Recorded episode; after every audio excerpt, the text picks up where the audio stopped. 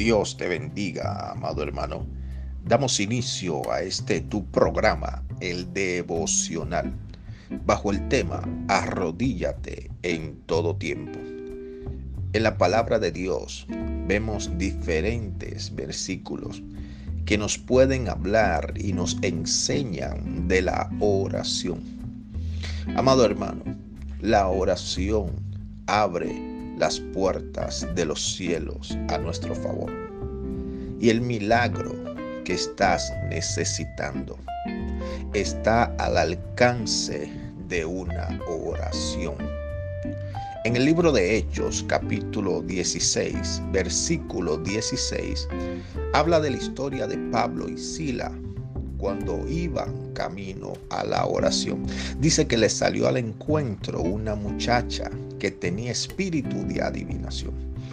El enemigo sabe el poder que hay en la oración y él tratará de poner tropiezo en tu vida o de entretenerte en quehaceres del hogar o en el internet o en cosas pasajeras para que no dediques tiempo a la oración.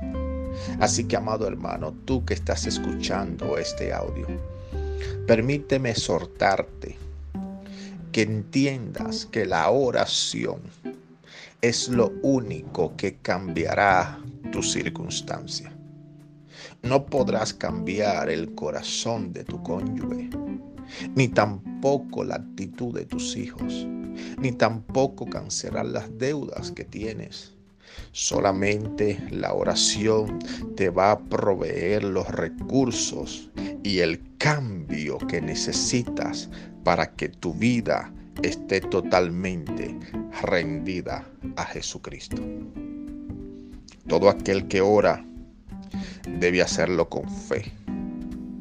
Amado hermano, aquello que has pedido, aquello por lo cual has derramado lágrimas, confía, porque Dios te lo otorgará en su perfecto tiempo. Permíteme orar por ti. Padre, en el nombre de Jesús. Oro por cada vida que está escuchando este audio.